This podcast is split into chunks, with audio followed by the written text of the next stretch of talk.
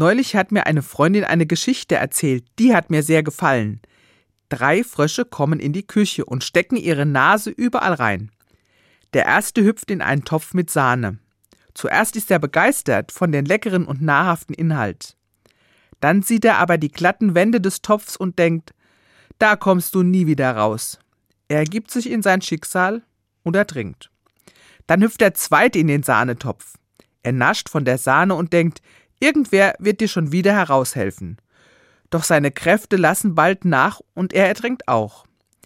Der dritte Frosch landet ebenfalls im Sahnetopf, sieht die Sahne, sieht die glatten Wände und fängt trotzdem an zu schwimmen. Er prostet und strampelt und lässt nicht locker. Und irgendwann sitzt er auf einem Klumpen Butter und kann mit einem Riesensatz aus dem Topf entkommen. Ich finde, die Geschichte hilft mir zu verstehen, wie ich mit schwierigen Situationen umgehen kann. Der erste Frosch glaubt nicht, dass es für ihn gut ausgehen könnte, und wirklich ertrinkt er. Der zweite hofft auf Hilfe, aber er ist nicht bereit, selbst etwas zu tun. Der dritte Frosch hat aber eine wichtige Eigenschaft. Er ist zuversichtlich, auch in einer ausweglosen Situation. Und er setzt sich in Bewegung. Er wird gerettet, auch weil er nicht aufgibt.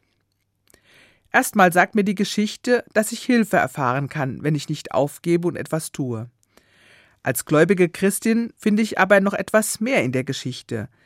Wenn ich auf Gott und seine Hilfe vertraue, dann kann ich erleben, dass er bei mir ist und mir hilft. Dieses Vertrauen gibt mir auch die Kraft, selbst etwas für meine Rettung zu tun. Und dann kann ich auch Hilfe von außen erfahren, wie der Frosch durch die Sahne. Und das kommt sogar in der Bibel vor. Da habe ich folgenden Satz gelesen. Werft also eure Zuversicht nicht weg. Sie hat großen Lohn. Zuversicht. Das ist eine Eigenschaft, die ich gerne haben möchte, und sie zeigt mir Wege aus scheinbar unlösbaren Situationen.